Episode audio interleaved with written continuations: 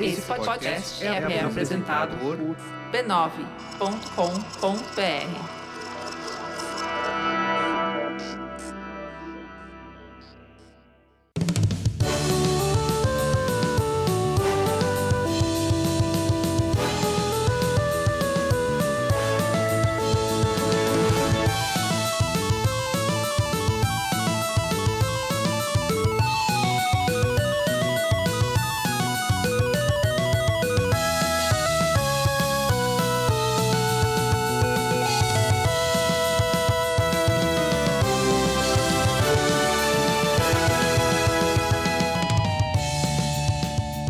Ao vivo, Poco Pixel Classic Edition, eu sou o Adriano Brandão, do meu lado tá o Danilo Silvestre, tudo bom? Tudo bom, beleza? Maravilha! O que, que é Classic Edition, Danilo? A gente tá falando de criações clássicas do Poco Pixel. Porque a, a- a Sony tem Classic Edition, a Microsoft tem Classic Edition, a Nintendo tem Classic Edition, a SNK tem Classic Edition. Por que, que o Poco Pixel não pode ter Classic Edition, né? Pois é, e, em geral são os, os mais vendidos, a gente vai fazer com os mais ouvidos? Não, a gente vai fazer com os escolhidos pelos mecenas do Poco Pixel. Mecenas do Poco Pixel. Sim, mecenas do Poco Pixel. A gente tem um programa que chama Mecenato Esclarecido do Poco Pixel, onde os nossos ouvintes ajudam o Poco Pixel a continuar existindo e ajudam os outros ouvintes do Poco Pixel a continuarem escutando o Poco Pixel. Olha só, é um programa brasileiro ajuda brasileiro. Boa! E é graças à ajuda deles que a gente consegue tirar umas fériasinhas merecidas. Exatamente, a gente está de férias agora no começo do ano. Vamos ficar de férias até o carnaval, como é o... são os hábitos e costumes, né? Os usos e costumes do povo brasileiro. E lá pelo meados de março a gente volta com episódios inéditos. Mas enquanto isso, a gente está soltando edições clássicas do nosso podcast com grandes temas que os nossos mecenas escolheram para a gente revisitar. Boa! Então são 10 episódios incríveis que a gente vai retirar lá do baú de memórias do Poco Pixel. Exatamente, tem, pod- tem episódio do ano passado, tem episódio de 2015. A gente já tá entrando no. Danilo, esse é o quinto ano do Poco Pixel 2019. Eu não falo em voz alta que eu me sinto velho. É ridículo. Do- é, dois- Esta é- vai ser a quinta temporada do Poco Pixel. Então a gente tem mais quatro temporadas anteriores pra gente resgatar material de arquivo. Boa. E os, quem resgatou, no caso, foram os mecenas. E eles escolheram entre eles quais eram os episódios que eles gostariam mais de ouvir de novo. E- Se bem que todo mundo pode ouvir de novo a hora que quiser, né? É só clicar no botãozinho ali. Isso, mas Só que essa aqui dessa é a nossa curadoria. é. é, Curadoria A clássica. nossa curadoria deles, né? Dos Isso. mecenas. E a gente tá reempacotando esses episódios antigos.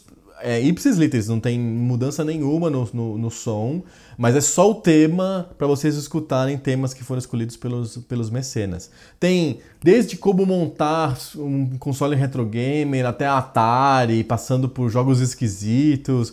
Tem todos os temas possíveis nessa recapitulação aí do Poco Pixel Classic Edition. Boa, se você não ouviu, vale conhecer esses episódios clássicos, porque eles fazem parte da nossa história. E se você ouviu, vale a pena relembrar deles, porque como a gente tem cinco anos de história agora, é muito fácil esquecer das coisas que aconteceram lá no comecinho. É muito engraçado escutar a gente falando sempre as mesmas coisas desde 2015.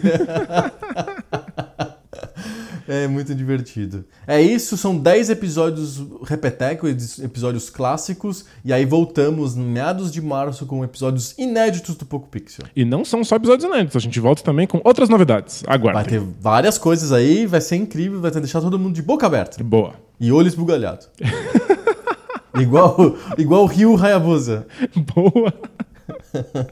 É isso, semana que vem a gente volta com mais Classic Edition ou se o episódio que você estiver ouvindo for o último da série clássica, um episódio novo do Poco Pixel pra você. Legal. Valeu! Tchau.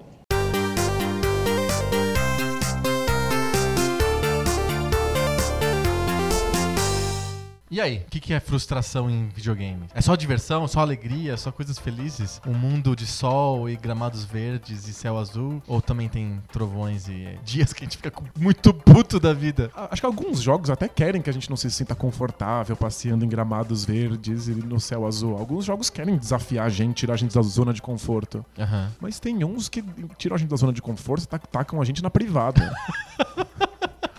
tem uns que você fica jogando e pensando que por que, que eu tô fazendo isso com a minha vida? É uma tortura, na verdade, não é uma diversão. E- Isso é deliberado? Os publishers, os desenvolvedores querem que a gente passe mal? Ou...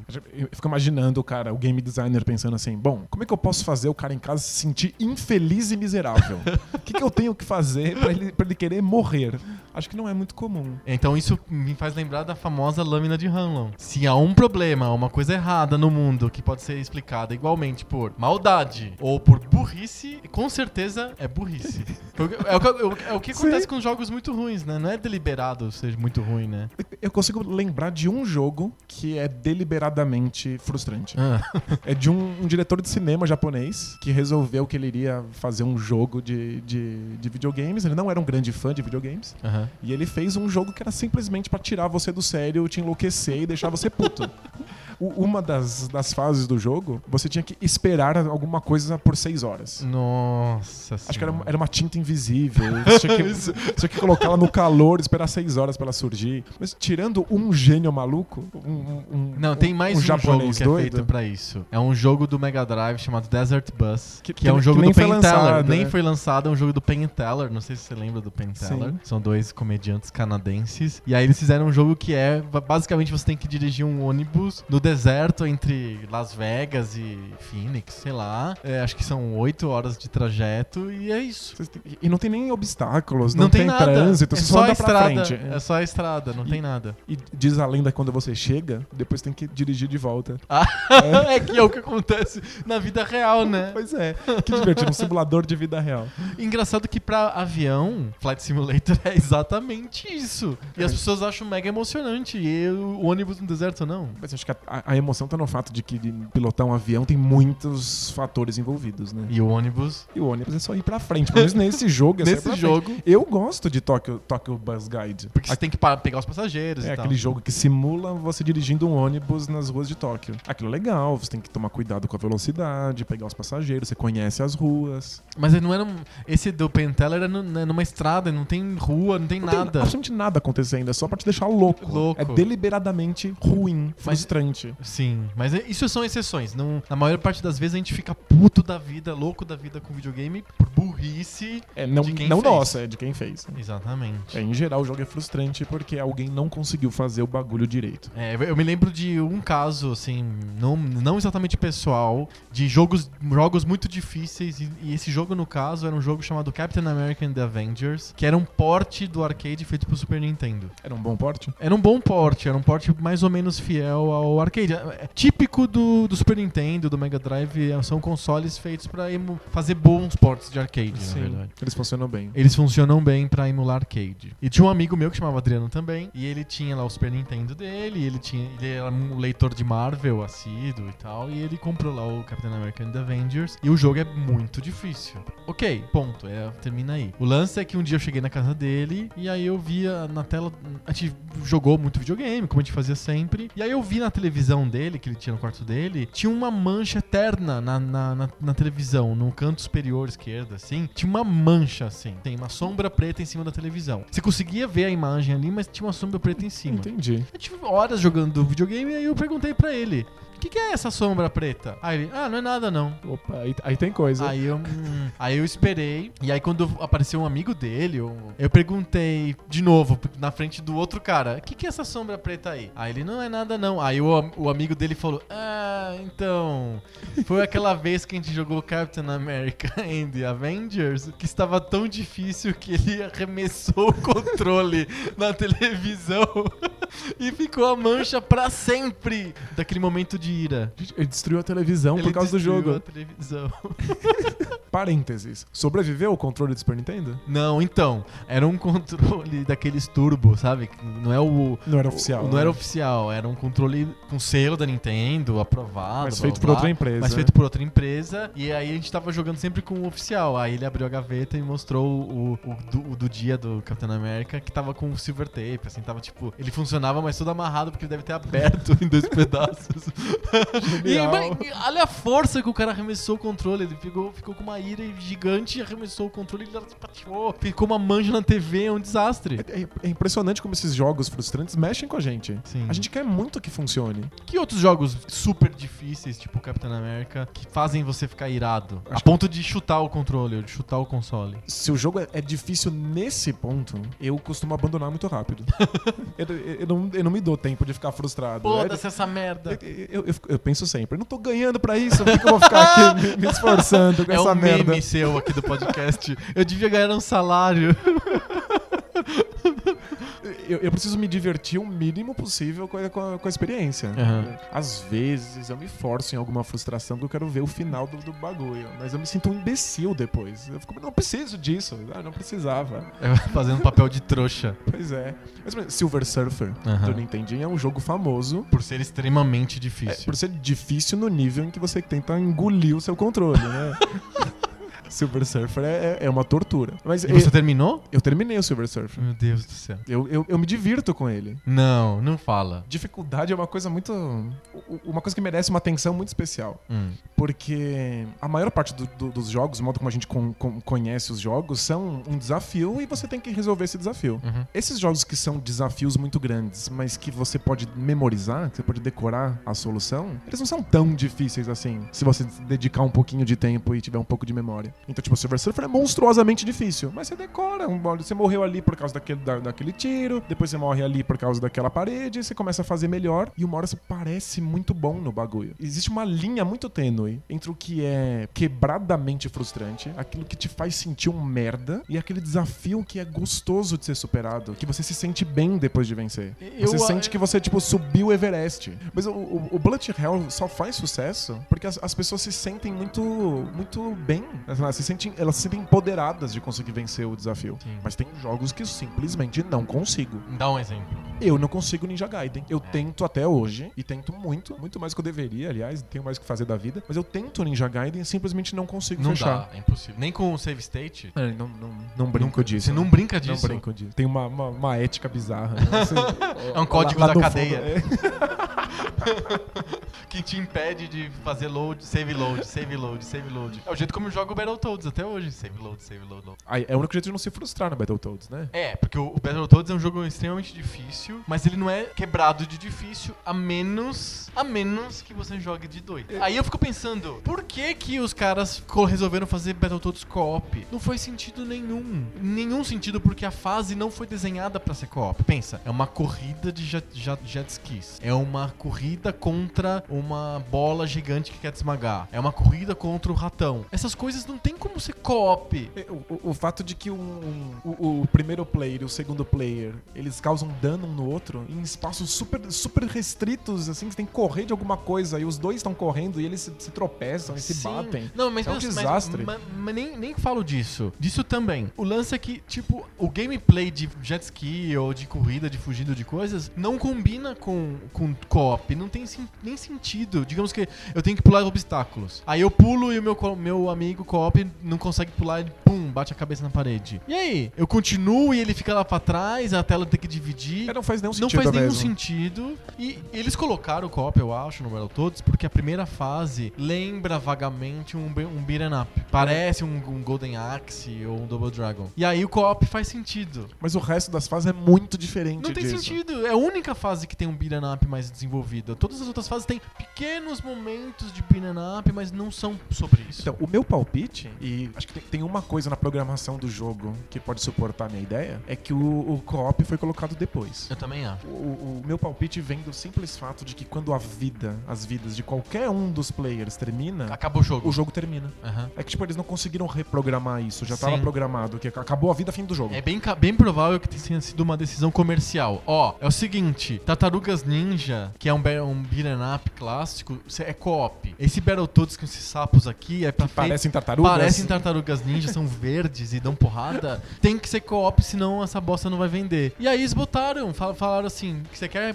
co-op, então vou pôr co-op. E aí ficou uma merda fedorenta. Então, é, é um dos multiplayers mais frustrantes de todos os tempos. É muito frustrante, é impossível jogar multiplayer. Mas nunca me afetou porque eu nunca joguei mesmo. Joga sozinho? multiplayer, eu Você não jogo tem sozinho. amigos, né? É, eu não tenho amigos. Forever Alone, e aí eu jogo, jogo sozinho, Battletoads, e aí funciona muito. Eu acho que tem outro tipo de, de frustrante, difícil, mas não é exatamente difícil, é mais pro laborioso. Por exemplo, ao final do Indiana Jones Fate of Atlantis, com portinhas que você entra e sai, você não sabe onde tá chegando, e você tem que ficar dias tentando entrar, achar o caminho. Ou o final do Ghostbusters do Nintendinho, que você tem que subir o edifício pra matar o monstro de Marshmallow, e aí entra fantasminhas e você não pode se encos- encostar em nenhum fantasminha por andares e andares e andares e andares. Não é exatamente difícil, mas é tão laborioso, você precisa de fazer tanta coisa que você fala, por quê? É, é o que eu chamo de água no feijão. É. Eles simplesmente querem esticar o- aquela fase ou o final do jogo, algum ponto do jogo, então te coloca um monte de funções completamente desnecessárias, não avançam em nada a narrativa, não faz Sim. nenhum sentido. Nenhum sentido. Nenhum sentido. É, su- É desnecessário, então eu Pa- acho muito frustrante essas fases. tá a fim de perder os, os poucos leitores que a gente tem? Hum, não. Tá, então, não, então não vou falar sobre Não, Final fala. Fantasy. É Fala, fala.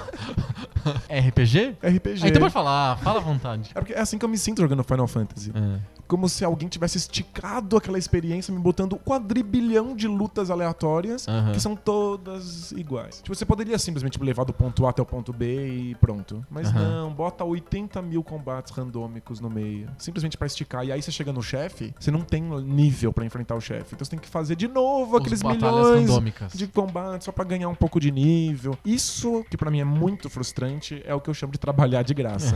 Aí você quer um salário. É, eu quero salário, porra, senão.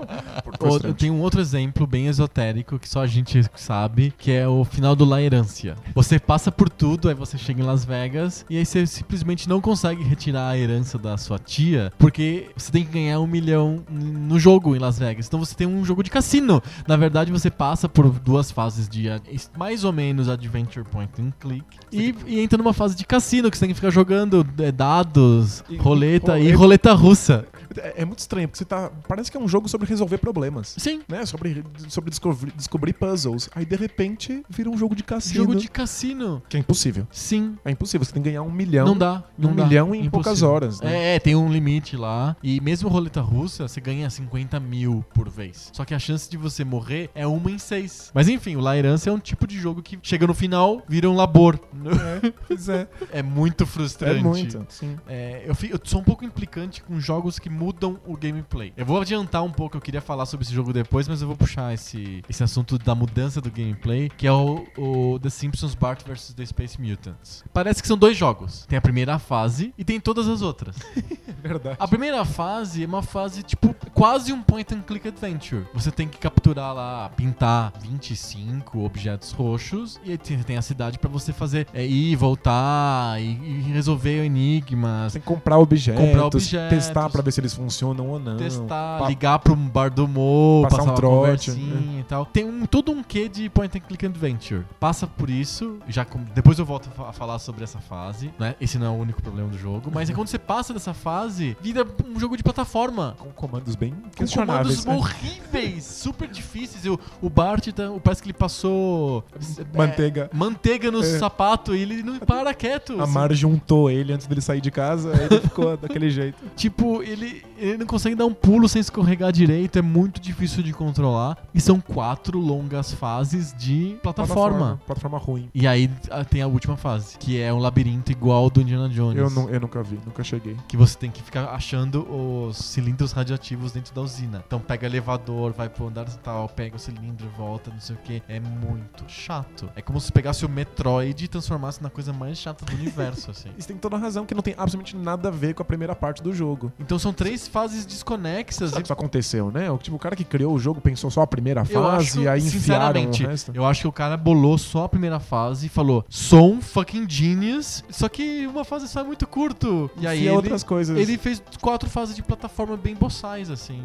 Não, é fase final que você fica, precisa ficar pegando pedaços de coisas, de indo e voltando, é só pra esticar a experiência mesmo. E Certeza que isso aí foi pra deixar o jogo longo. Sim, e aí o- tem várias continuações, né? O Bart vs The Space Mutants. Tem o, a mais famosa é a Bart vs The World. E é só a parte de plataforma. Pelo- Ele é uma, uma merda de um jogo, é difícil e, e não tem nenhum atrativo, mas ele pelo menos é coerente. Ele é só a porra da plataforma o jogo todo. É menos frustrante porque você não tem uma, uma mensagem inicial Exato. que de repente vira farofa. O, o Bart, lá, o, o- o Bart vs The Space Mutants, ele é muito frustrante porque ele muda de gameplay da primeira fase para as outras fases. Mas a própria primeira fase, apesar de ser muito bem embolada, original, cheia de méritos, ela, ela é muito frustrante em si porque quase todos os puzzles são impossíveis de fazer sem uma ajuda. E É, Tem coisas que não são exatamente lógicas. Por exemplo, vou soltar um rojão no luminoso neon pra ele apagar. E ele era roxo, aí ele ficou apagado, não é mais roxo. Plum. Ganhei um, um dos objetivos lá de apagar o- todos os objetos roxos. Quem que, num sã consciência, pensaria em jogar um rojão no luminoso pra apagar ele? E nem é o caso de tentativa e erro, porque a fase é enorme. Você pode ir e voltar pra milhões de lugares. Sim. Você pode tentar jogar esse rojão em 400 milhões de lugares diferentes. E ele, é- ele termina ainda. Você precisa conseguir dinheiro pra comprar mais. Aí acaba na lojinha. Tipo, Você tem que ir na lojinha e tal.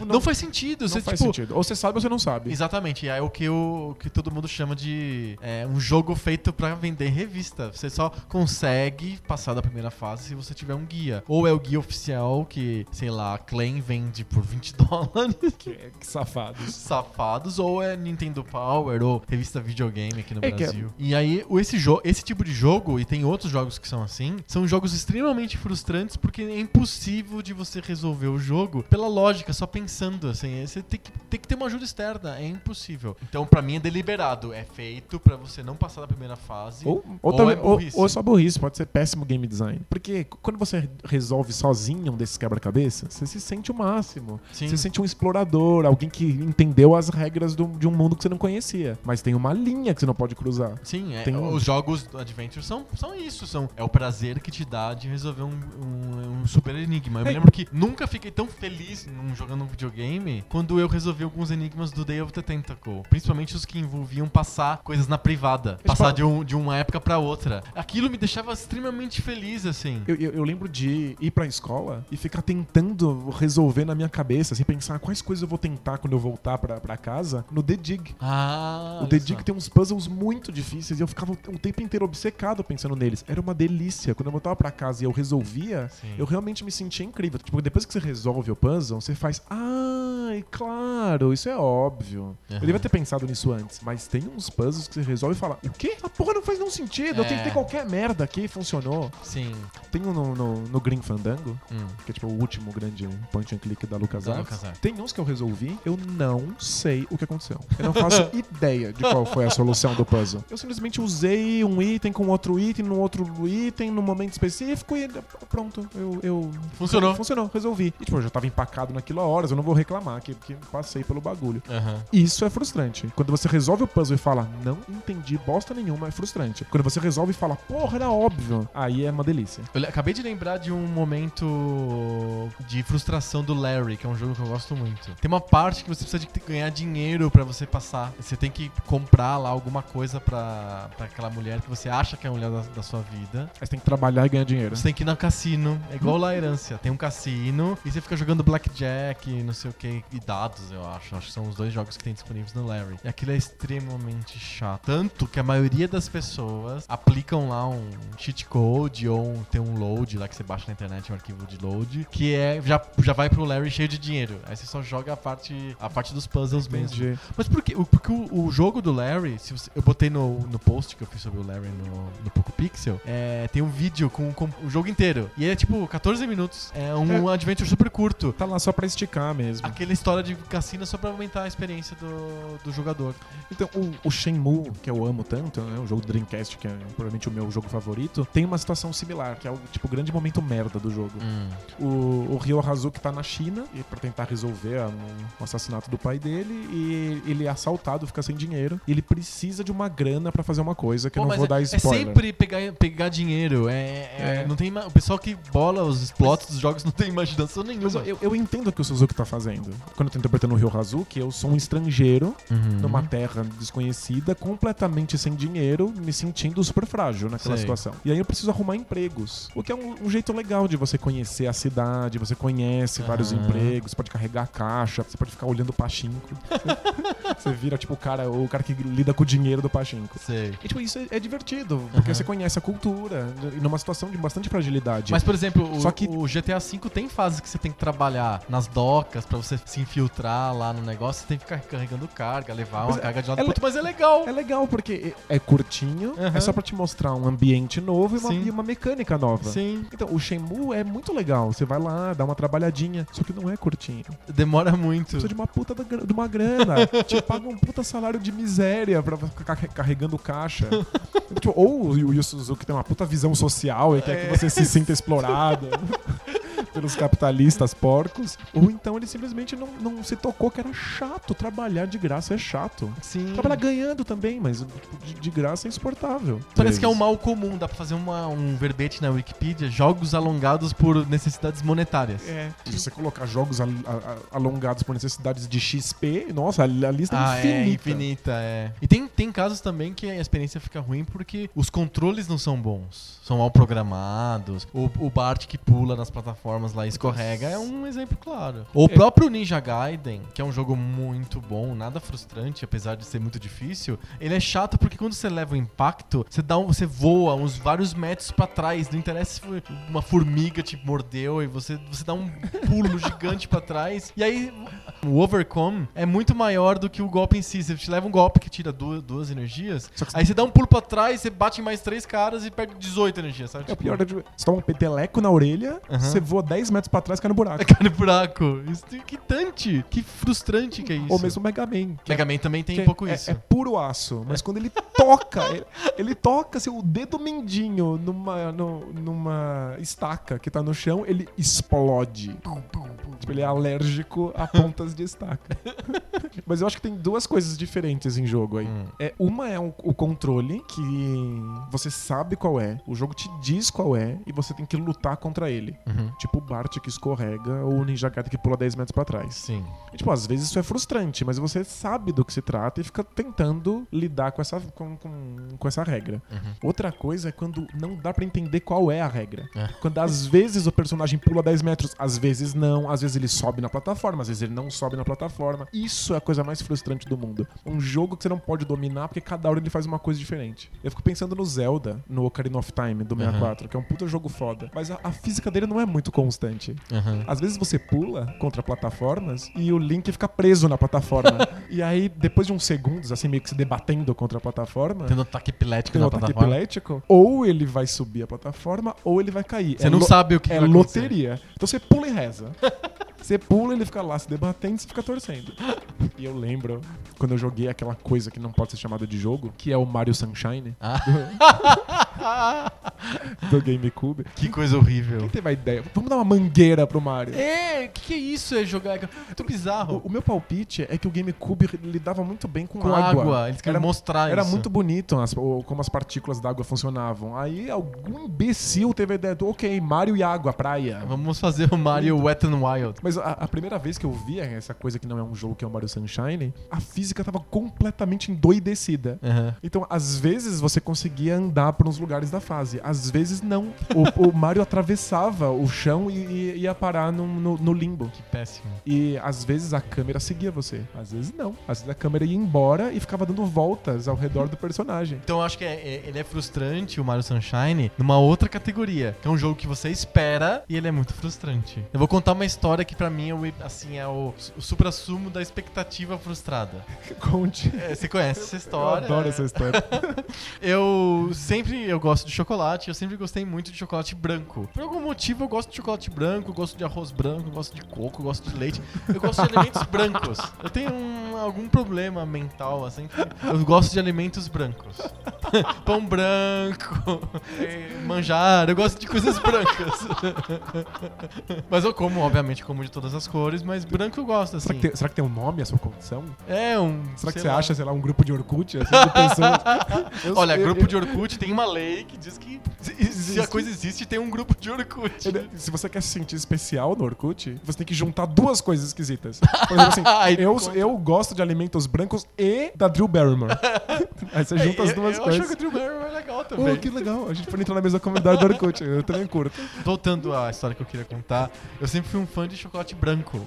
Assim, muito, eu gosto muito de chocolate branco. E outra coisa que eu gostava muito também era todinho. tá Aliás, é um podre que eu não devia estar contando aqui em gravação, mas é, eu tenho mania mania de quando eu chego em viagem e vou pro hotel, eu tomo o todinho do frigobar.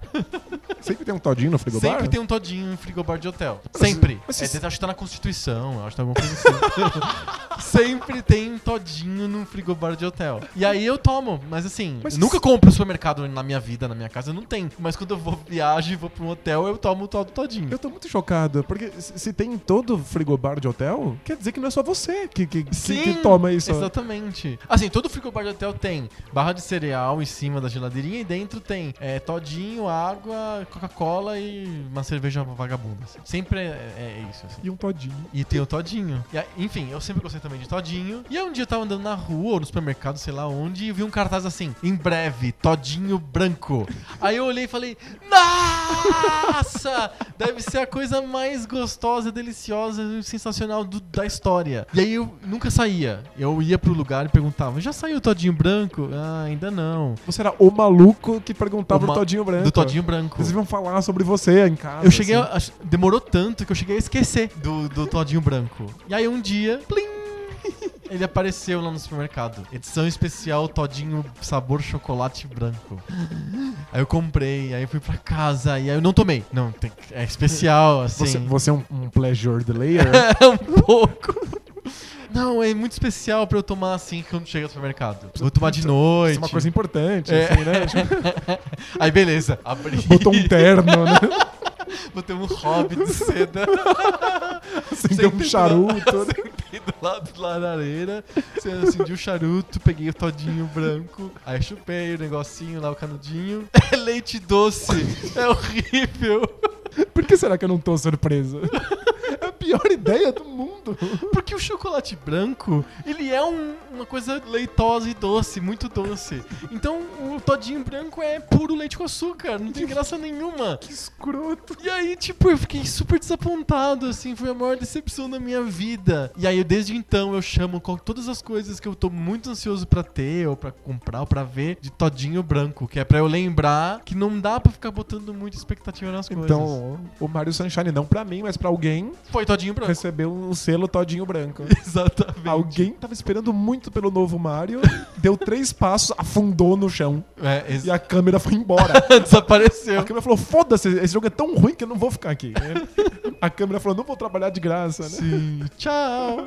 Tchau. O- Eu tenho um todinho branco que pra mim foi bem marcante. Eu sempre. Eu, se- eu sou louco e ainda até hoje eu gosto muito, apesar de eu achar um jogo um pouco injogável hoje em dia. Fã de Dune 2. Dune 2 foi basicamente o primeiro grande jogo de RTS. Ele é antes do Command Conquer e ele é muito inovador e eu fiquei fascinado Gente, por Dune 2, assim. Dune 2 é espetacular. É genial, assim, ele é todo equilibrado. Claro, hoje é considerado chato de você ficar construindo as coisas porque ele não tem facilitadores. Então, é- Você tem que fazer as, as plaquinhas embaixo das estruturas, uma por uma. É meio uma morra. Você tem que clicar, não, você não pode clicar em vários sabe- é? soldados ao mesmo tempo. Esse é o único problema do Dune 2. Tipo, ele seria jogável ainda hoje.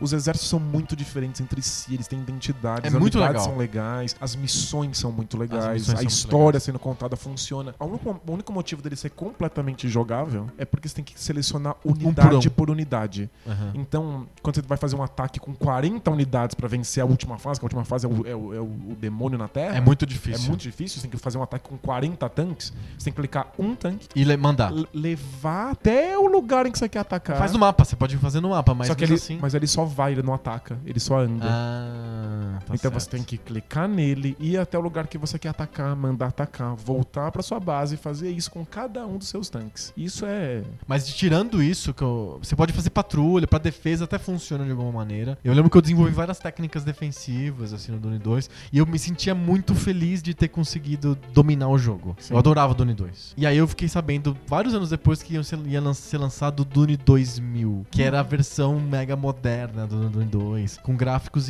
incríveis, porque o Dune 2 é um jogo antigo, tem gráficos datados e tal. E aí o Dune 2000 tem gráficos incríveis, não sei o que, eu fiquei super esperando o Dune 2000. Esperei muito o Dune 2000 aparecer lá no FTP Warriors.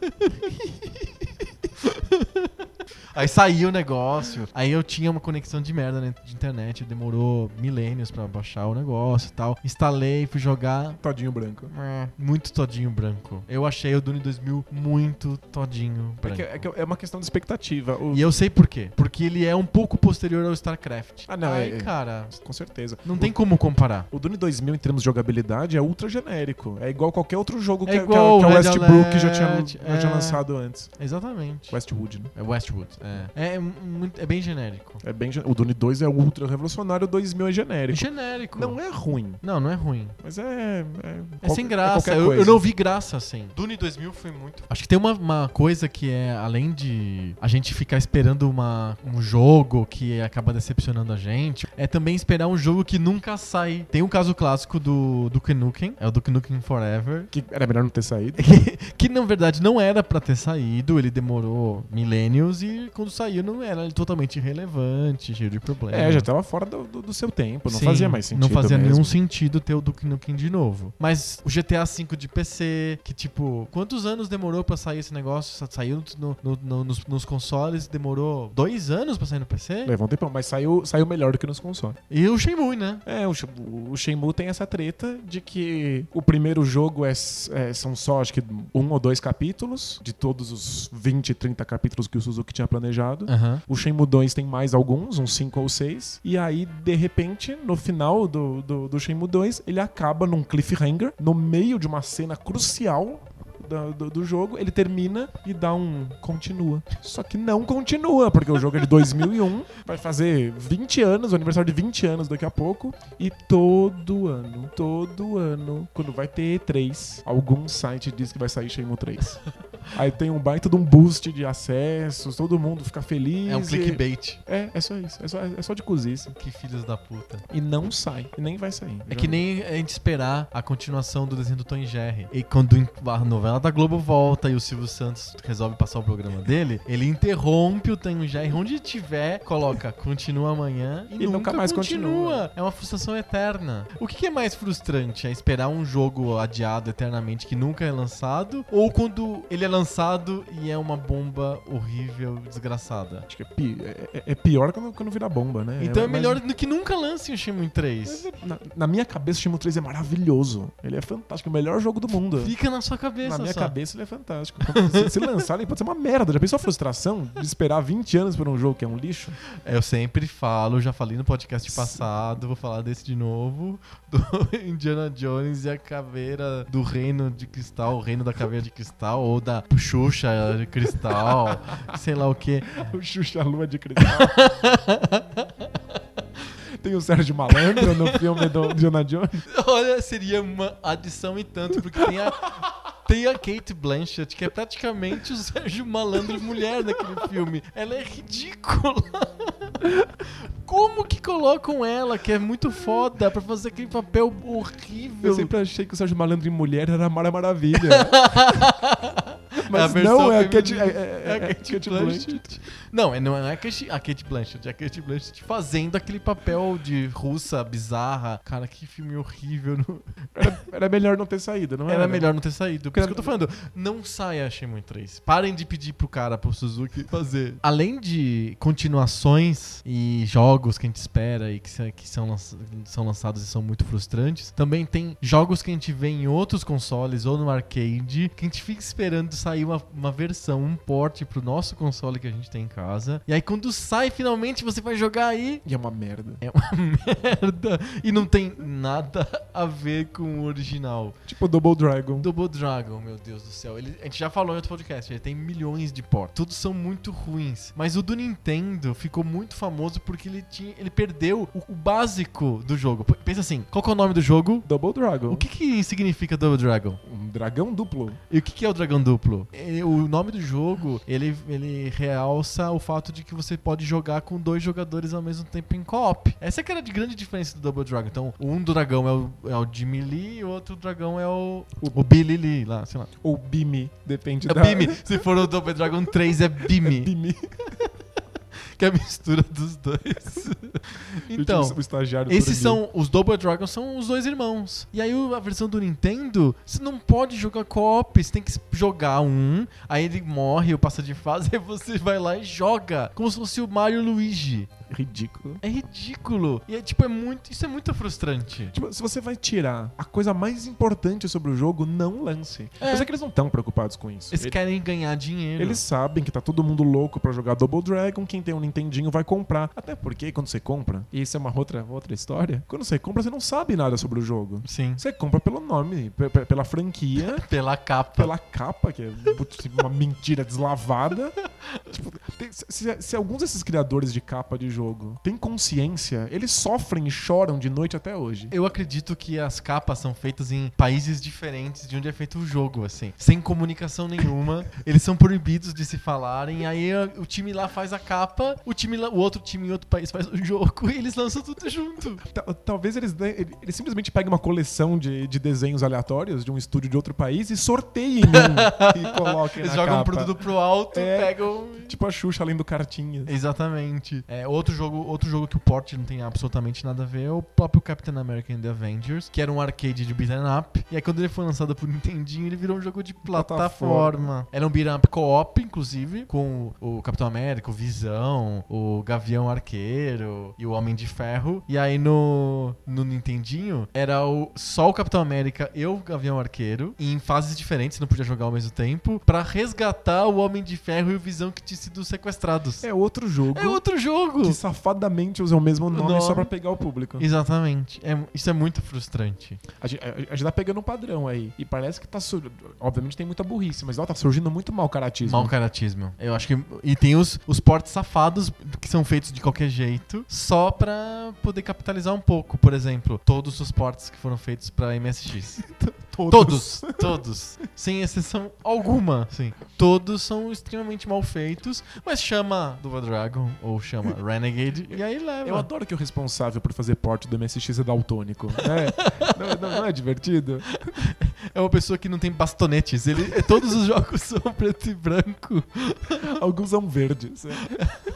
É impre- O, o, o hardware do MSX é ba- bem limitado. O hardware dos outros videogames, dos outros computadores de 8-bit da época também são- eram bem limitados. Então, natural que eles tivessem que s- tirar coisas. Então, eles tiravam a música, tiravam as cores, tiravam os gráficos, tiravam o gameplay. Não sobrava nada a não ser o nome do jogo. Você podia ficar olhando assim pra, A pra- capa. pro- pro título do jogo e pronto. Fora o que eu contei já no outro, no outro episódio do nosso podcast, eh, jogos que não eram de franquia, que é na hora de vender eles colocavam a franquia artificialmente só pra vender alguma coisa. Tipo Pelé Soccer. É, conta a história do Pelé Soccer. É que A gente postou, né, no, no- no- no blog. Mas o, o Pelé Soccer era um jogo de futebol que não tinha absolutamente nada a ver com o Pelé. Resolveram colocar a cara dele lá pra se aproveitar do sucesso dele no, No Cosmos. Cosmos. E aí, o dono da Atari e o dono do Cosmos eram a mesma pessoa. É do Bushnell, né? Oi? Nolan Bushnell? Isso. E aí ele simplesmente enfiou a cara do Pelé na capa de um jogo. E é o único lugar no qual você vê o Pelé. Na capa, do, jogo. Ele não tá no jogo, ele não faz parte, não tem a seleção brasileira pra você jogar, não tem o Cosmos pra você jogar. São sempre jogadores genéricos. Três sem palitos. nome. Eles parecem meio uns, umas baratas, assim, uns besouros. Três, três besouros. É, é- é um futebol bem. bem. assim. É- abstrato, assim. né? Você tá sendo muito É. bonzinho com o jogo. Se- se- A a coisa que eu mais gostava no Pelé Soccer era fazer gol, porque tinha show de fogos de artifício. Já fazia artifício. Você já foi num jogo de futebol que quando tem gol tem fogos Fogos de de- artifício? É aquele jogo de futebol que tem três jogadores É, que sempre mantém a mesma distância uns dos eles outros. são muito né? disciplinados taticamente, né? Que Eles são um triângulo, na verdade. e que- É, porque É engraçado porque tá escrito, né? Pelé Soccer. Não tem o Pelé no jogo. E também não tem soccer. Tipo, não tem futebol Não tem ali. nada. Ele- É, é um jogo divertidinho, inclusive, só que muito abstrato e, e que colocarem um nome ali, porque vende, né? Você quer um jogo de futebol, você gosta do Pelé. Sim. Mas tem um caso de apropriação de propriedade intelectual que deu certo, que é o Mike Tyson's Punch Out. Porque o Punch Out é um jogo bem antigo da, da, da, é da Nintendo. Era de arcade, era de 83, assim. O Mike Tyson ainda tava mamando, assim. assim nessa época. E aí o, o- eles iam fazer uma versão pra Nintendinho. Foi quando o presidente da Nintendo viu uma luta do Mike Tyson quando ele eh, nem sonhava ser campeão. Achou legal o cara, com- assinou meio que despretensiosamente um contrato de 3 anos por 50 mil dólares, assim, tipo, muito pouco dinheiro. E aí ele virou campeão E aí mundial, ele virou né? campeão mundial, ele pegou todos os cinturões, aí o cara falou: Gan- Vou, vou ganhei na pegar mopeca, aquele meu né? jogo lá do Punch Out e vou colocar o nome do Mike Tyson. Só que não fazia sentido você ser o Mike Tyson. Era muito mais legal você ser um Little Mac, um cara qualquer, o Zé Ninguém. Enfrentar o Mike E Tyson no enfrentar final. o Mike Tyson no final. E aí deu super certo, não é? É um jogo que é, obviamente, uma exploração do nome do Mike Tyson, mas é legal. O jogo é muito bom. Alguém que se deu ao trabalho de pelo menos colocar o Mike Tyson lá. Cadê o Pelé do Pelé Soca? Pelo menos o Mike Tyson tá no final, né? pois é. A gente falou muito de jogo, de software, mas às vezes hardware também é muito desa- desapontador, muito decepcionante. Acho que o caso mais infame da história dos videogames é o do CD do PlayStation 1. O PlayStation é um desastre.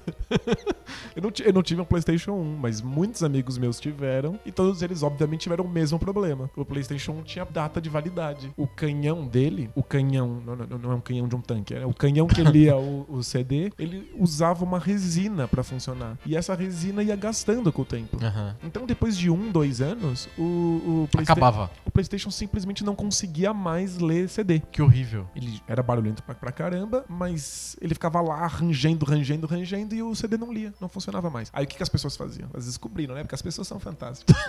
seres, A engenhosidade Seres humanos, dos- da né? cabeça humana. seres humanos, eles querem muito jogar e o jogo não funciona. Seres humanos dão um jeito. Eles colocavam o PlayStation de ponta cabeça pra, tipo, não sei porquê. Sai é gotinhas É. de resina. Talvez a gravidade ajudasse a resina a funcionar. E aí dava pra esticar um pouquinho a vida útil do E console. o que você fazia? Você tinha que comprar outro console? tinha que comprar outro, mas é que essa foi uma primeira versão do PlayStation 1. Depois de um, de um, de um tempinho, eles começaram a lançar uma que não precisava da, da- da- do canhão de resina. O que é absurdo pra mim essa história, porque eu não me lembro de um CD player de música que tivesse esse problema de resina. Eu, eu também nunca ouvi falar de uma, uma Isso é maluquice absurdo, dessas. parece coisa do, do outro, outro mundo. Mas Sabe o que é bizarro? Lembra daquela época em que a gente ia nas locadoras e pagava pra usar o, o- o console? Que Lembro. eles alugavam um videogame, né? Sim. Você não pode levar pra casa o videogame, mas você, Mas você usava lá. você usava lá. É, eu fiz muito isso. Então, e o PlayStation era um puta de um sucesso, especialmente na época do, do Resident Evil. As pessoas iam lá ou pra jogar PES, Uhum. né, que não chamava PES, né? Chamava Win Eleven. Winning Eleven. Que o pessoal chamava de Wing Eleven.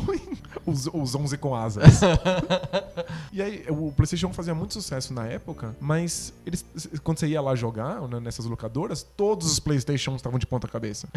Era, Porque era, o era pão impressionante. duro do dono da locadora não queria Não- comprar não quer outro. comprar outro. Então, a- até eles sabiam que essa merda não funcionava, eles tinha que virar ao contrário. Eles fizeram outras versões do, do, do PSX que funcionava melhor? Sim, lo- logo depois eles lançaram versões melhoradinhas. De- Hoje em dia tem, né? Eles ainda, ainda vendem uma versão bem pequenininha do PlayStation 1, Aham. assim, bem portátil, que funciona perfeitamente bem. E, mas a- será que esse a lance da resina primeirona- foi um tipo de obsolescência programada, assim, desastra- desastrada, assim? eu, eu- eu não consigo imaginar como isso possa ser programado, porque o, o videogame morria no meio da geração. Que absurdo. Tipo, c- c- você não ia comprar um segundo videogame na sua geração, você tem que ser muito fã. Não, não, não, não faz sentido. Não, não faz sentido. Foi cagada mesmo. É. E, o- e o Dreamcast não era. Ele ele tinha uma questão dele Ah. que ele esquentava muito. Então, você você não podia jogar por muito tempo o Dreamcast porque ele esquentava. Ah, Sei. Então muita gente colocava o Dreamcast de pé pra, Pra pra, refrigerar um pouco pra- melhor. é, pra dar uma, uma- uma ajuda na ventoinha. Ah, não acredito nisso. Sério? É sério. Parece muito bizarro, mas é, é muito normal que os consoles, quando acabam de ser lançados, tenham pro- Problemas problemas, de- técnicos. de- de- Ah, o de hardware. Xbox 360 teve a famosa o anel vermelho do- da Os- morte, os né? Três anéis. É, é- é um, é um nome de filme fantástico, melhor que a Ilha da Caveira. lá. de cristal. A Xuxa e o reino da- do Os- cristal. Os, três anéis vermelhos da morte. É muito louco, né? O, o- o Xbox 360, ele esquentava num nível tal que a placa-mãe dele dobrava num U. Você já abriu? É muito Não, é, é não. bonito de ver. Ela começa a derreter no meio. Ela e ficava a- assim, ela- envergada. Ela, é, ela enverga, vira um U. Ela- Às vezes ela até parte no meio. Meu Deus. é- E aí para de funcionar. Pra E a- gente que tem nego que joga muitas horas seguidas. Não, era, bu- era, era mal feito mesmo. Sério? Sério. Era, era- era- era questão de sorte. E assim, aí mas- o, Is- o Slim resolveu isso.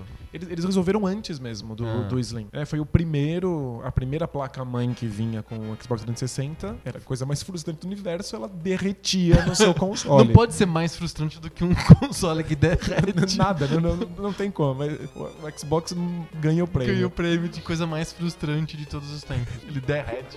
O prêmio todinho branco É. vai, vai para a Microsoft. Mas tem outro desastre no Xbox que eles não resolveram no Slim ou whatever, que é o porra do D-pad. Aquilo é horrível e eu, eu gosto muito do controle do Xbox 360. Ele é eu muito acho, bom mesmo. Eu acho ele muito. Eu gosto muito mais do, do Xbox 360, o controle, do que o do DualShock 3. Eu também, somos dois. É bem melhor. eu, Só prefiro, eu prefiro o meu PlayStation do que o meu Xbox, mas o controle do Xbox é melhor. O controle do Xbox é muito bom. Acho que os videogames, sei lá, se equivalem, não sei. Mas o controle do Xbox é melhor. Mas aquele D-pad não tem como usar aquilo. Eu, eu comecei a usar o. o- jogar o- os jogos antigos no, no Raspberry Pi, no meu retro console. E aí eu, a primeira tentativa que eu tive de retro console foi com o controle do Xbox 360. É porque ele tem essa vantagem de que ele funciona muito bem em computador. né? Não, ele funciona super bem. A Microsoft lançou lá um. Parece um mouse, assim, um negócio grande assim. Que você pluga no computador e ele vira um receptor do controle wireless do 360. E aí você pluga no Raspberry e funciona do mesmo jeito. Então é perfeito. Você aperta a bolota lá, pum, liga, é, tipo, tá funcionando. É maravilhoso. É, e o controle com fio nem precisa disso. O controle com fio é só espetar. Ah, no controle. Exatamente, é um controle USB comum. Beleza, só que ah, jogos antigos não foram feitos pra você jogar com analógico. Não Eles tem não- sentido nenhum. Eles não estavam pensando em analógico. Então você tem que jogar no D-pad. E vai jogar Battletoads com, com o D-pad do Xbox 360. Simplesmente não funciona. Você põe pra. Eu, eu vou contar a história do F0. Eu adoro F0, né? E aí tem um fases que você, quando você pula na rampinha, você tem que colocar pra baixo pra ele pegar mais impulso. Tem uns preci- precipícios grandes, você tem que pular aquilo. Quando o D-pad do Xbox 360, você aperta pra baixo, o que acontece? Ele escorrega pra todos os lados. Aí ele faz assim. Boom! Explosão nuclear. É um desastre. É um É desastre. muito ruim. Mas eles consertaram no, no- no Xbox One. O One é bom o controle. Eu nunca É. peguei no controle do O Xbox One, One. Pro, pro Xbox One, entenda não o primeiro Xbox, mas O o, the third. terceiro Xbox, o The Third. The third. A gente se frustrava no- do, em- do ponto de vista de hardware menos com o videogame velho, É, eu né? também acho. Claro que o controle eu tinha que consertar a cada três meses, eu tinha que contr- consertar os joysticks. O do Atari parecia, sei lá, Angela Bismarck, assim, toda, toda, toda remendada. o meu controle de Atari ele foi remendado umas 50 vezes, assim. Eu ia lá na loja dos irmãos fedidos lá e eles trocavam o meu controle do Atari tá, a cada três meses. E a gente tinha um, um supercharge genérico do, do Nintendinho que os, os fios do controle eram ligados no, no Soldados. console. E, nossa, é, é verdade, eu levei pra soldar muitas vezes. e funcionava por um tempo, depois parava de funcionar.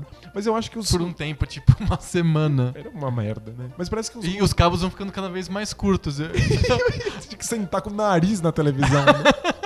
Porque você, quando você tem um problema de mau contato no, no controle do supercharger, o cara o que o cara faz? Ele simplesmente corta aquele pedaço que tá o super e contato solda o e resto. solda o resto. Então o, o cabo vai ficando curtinho, curtinho. Uma hora você tem que ficar junto, sentado em cima do console. É.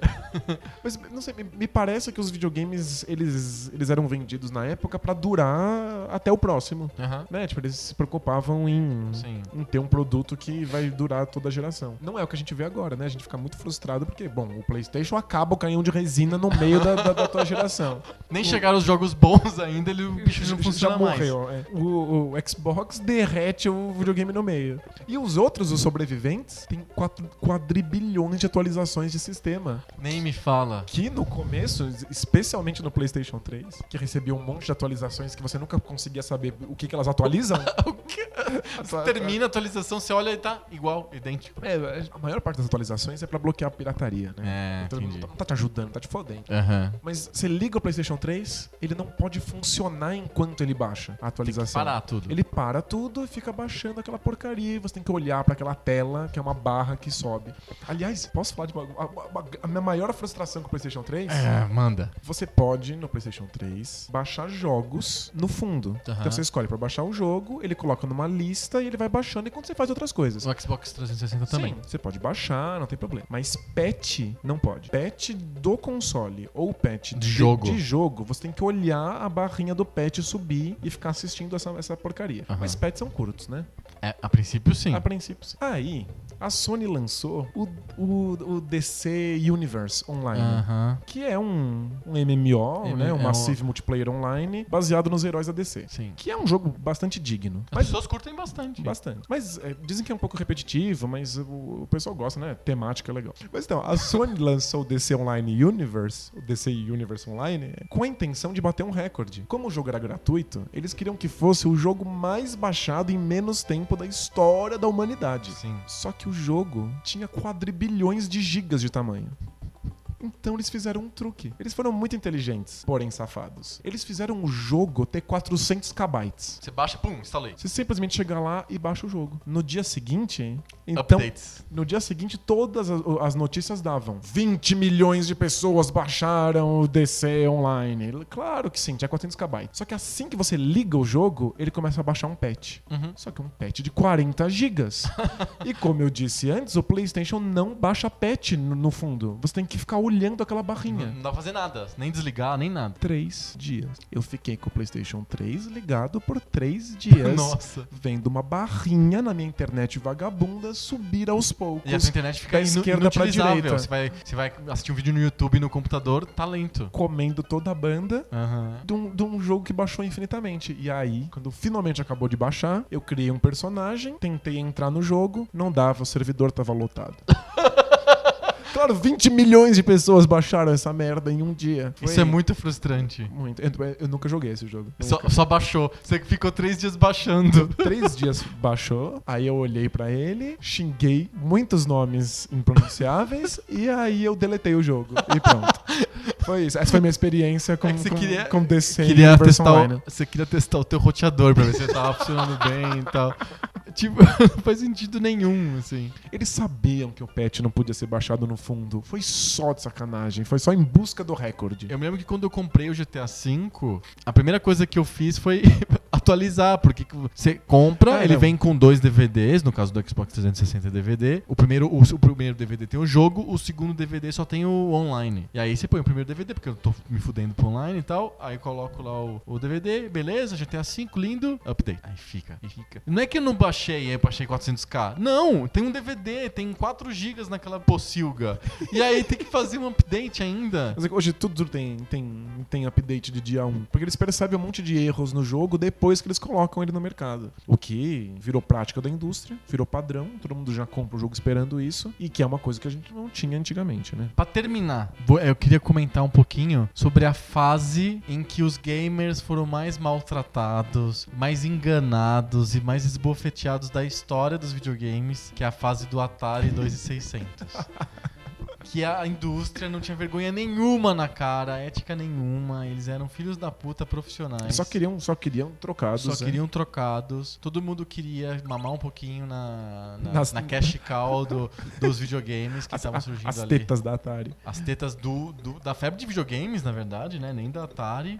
Tem dois jogos que são muito clássicos disso, assim. Dois jogos que s- usam franquias famosas do cinema pra faturar em cima: Raiders of the Lost Ark, do Indiana Jones, e Os Caçadores da Arca Perdida, e o ET. Sim. Dois jogos feitos pela própria Atari, não foi por um terceiro. Porque teve os terceiros lá do Atari, que tinha, fazia jogo de qualquer jeito. de- jogo é da Bíblia, jogo pornô, jogo de cação de cachorro. Teve de tudo. Mas esses dois foram feitos pela Atari, que devia ser o bastião, o guardião do, do- da qualidade do- dos jogos do próprio console. É, Você ia na lojinha, você pegava a caixinha, tava lá o selo da Atari Atari, tá do Atari, colorido, bonitão. e tem o nome de uma franquia que você adora. Por exemplo, ET. ET, lindo. Tipo, meu Deus, não tem como dar errado, né? E outra, a gente não conhece o jogo, não tinha como ver vídeo de gameplay. Não tem YouTube, Tipo, então. Não e tal. tem YouTube, não tem, ah, não tem.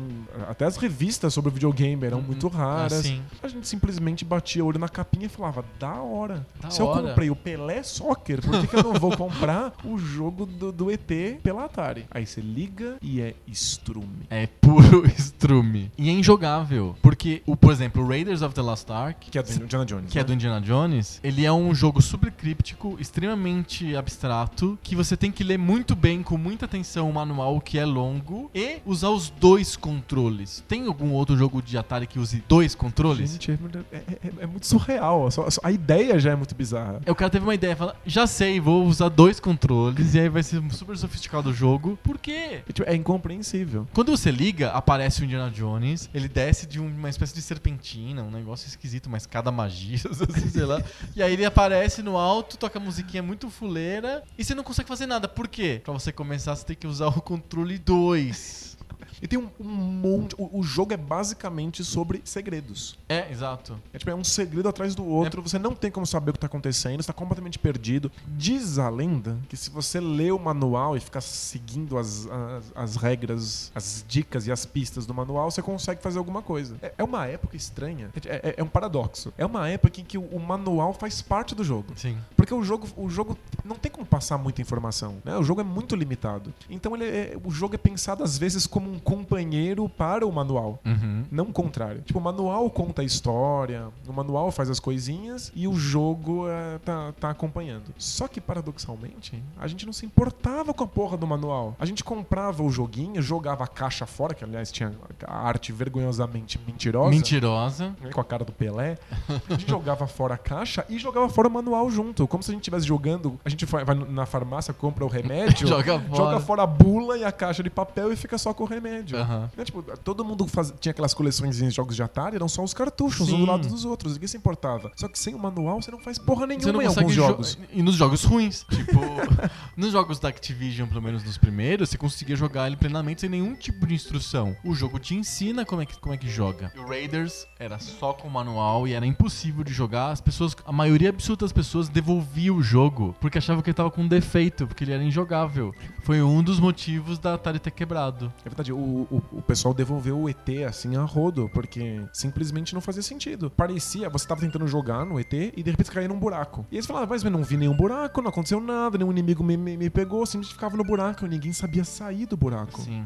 Tipo, o- os comandos são meio crípticos, o jeito que você tem que usar o controle e a lógica do jogo. O jogo até faz sentido. Eu acho ele a- até divertidinho, assim. Tipo, Tem uma lógica. Desde que você leia o, con- o- o manual. Não me olha com, com essa cara de, de psicótico. É, é você também, a- uma das maiores frustrações, já que eu tô falando de frustrações, a maior das maiores frustrações da, da minha vida gamer recente foi o maldito filme do Angry Video Game Nerd, que é muito ruim, é horrível, e ele faz um. ele salva a reputação do ET no final. Sempre era uma piada do Angry Video Game Nerd que o ET era um jogo tão ruim, tão ruim, tão ruim, tão ruim, que ele nunca faria resenha daquilo. Tem várias cenas engraçadíssimas que ele vai quase pega o, o cartucho do ET e não pega, porque aquilo é tipo. É, é- é tão ruim que não dá, nem ele consegue. Nem encarar. ele consegue encarar. E aí ele faz, ele salva o jogo no final do filme. Ele fala que o- o ET não é tão ruim assim. Aí você tá me falando isso também? Mas é, eu acho. O, o jo- o jogo foi feito em dois meses, nem isso. Acho que Sei seis, lá. seis se- o jogo foi feito em seis semanas. É um joguinho super simples, como qualquer outro jogo. É de captura de pedaços de coisas. É, É um jogo médio qualquer. tipo o Superman. É, eu gosto, e que eu acho mó bom, Superman. Mas é, é tipo um jogo qualquer de, de Atari, com a diferença de que tem uma outra coisa um pouco mais sofisticada que a gente não tinha como saber que tava lá, ou, que, ou, ou como funcionava, o, o que significava, porque a gente não lia um manual. Tinha que ter um manual. Tinha que ter um manual. Eu, eu, por exemplo, eu peguei o Adventure em locadora. E- Eles só me davam o cartucho. Como que eu ia jogar aquele jogo sem o manual? Adventure foi um dos jogos mais importantes da história dos videogames, revolucionou o modo como o Adventure é jogado em, em- em consoles, só que sem manual você não sabe o que tá acontecendo. E, e mais ainda, se tivesse o manual, eu tinha 7 anos e um manual em inglês, pra mim é a mesma coisa que em Inca venusiano, não faz sentido nenhum, assim.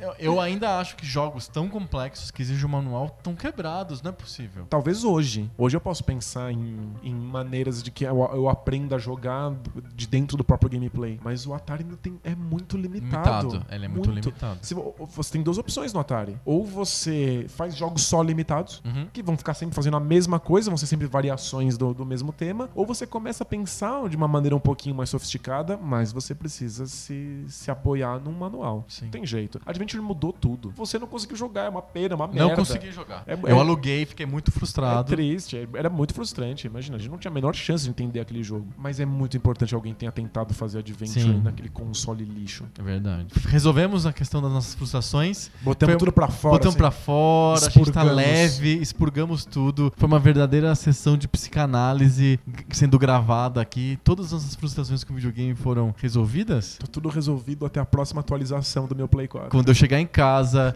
e falar assim, ah, até que eu posso jogar um PES hoje e ligar e aparecer Patch. atualização do sistema do Xbox, aguarde 1%. Aí você vai tacar o seu controle na televisão e deixar uma mancha preta. Deixa uma mancha preta.